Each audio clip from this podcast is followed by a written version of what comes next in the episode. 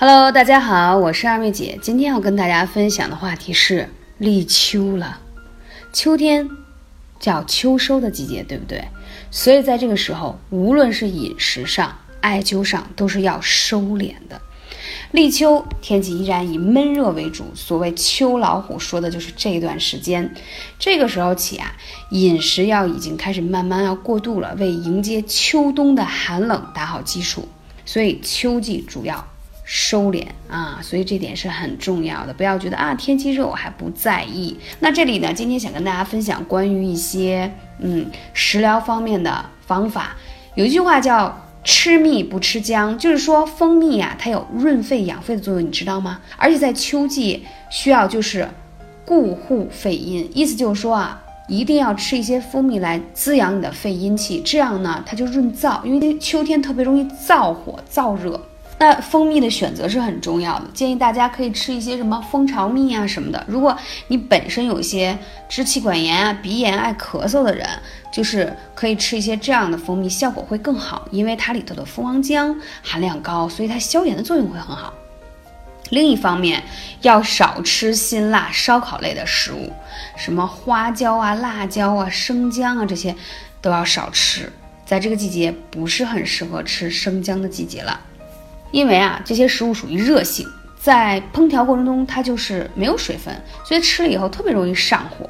比如说生姜吧，古书当中就有记载，叫一年之内秋不食姜，意思就是秋天的时候反而不适合吃姜。了解了吗？那除了蜂蜜之外，其实有很多的食物特别适合在秋天是滋阴润燥的，你们猜得到吗？我给你分享啊，就这个黑芝麻，那简直是润燥的。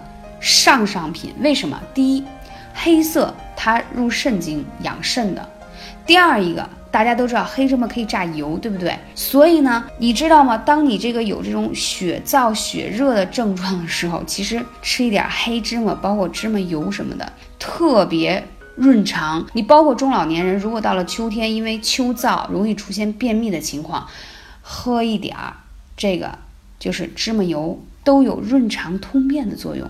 特别好，所以说可以防止秋燥带来的叫什么津液不足啊、干咳呀、咽喉干燥呀。所以在秋天，我特别提倡就是蜂蜜和黑芝麻这两个东西特别好。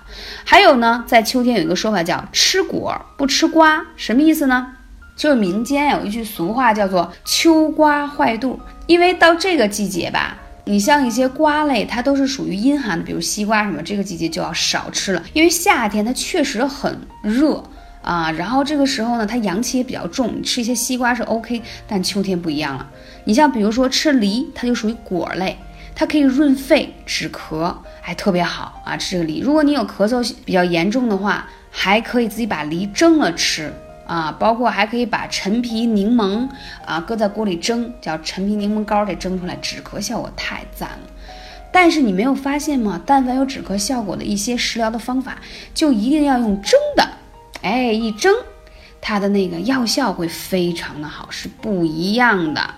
嗯，还有除此之外，就是大家不要暴饮不食啦，还有就是辛辣生冷的也不要吃。那在这个时候呢，我们也要说一下艾灸在这个季节上怎么去养肺呢？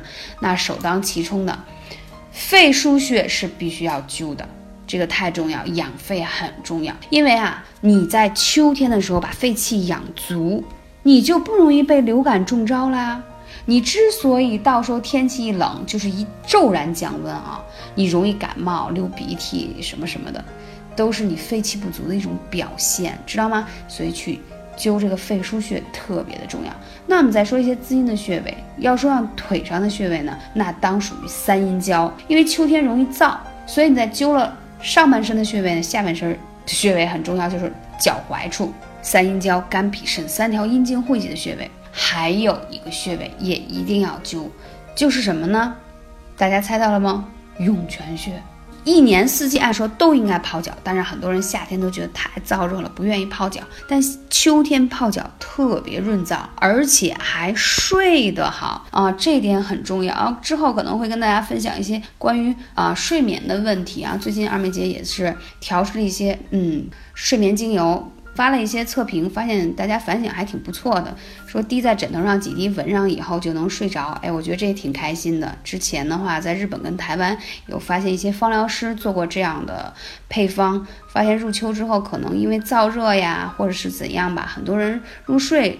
嗯，会有点状态，会有点困难，所以呢，就是做了一些小配方的调试。所以讲到秋天吧，慢慢天气越来越凉了，身体就会有一些小问题出现，所以在这个时候，艾灸是非常重要的。如果你有更多的问题，可以来问二妹姐，微信是幺八三五零四二二九。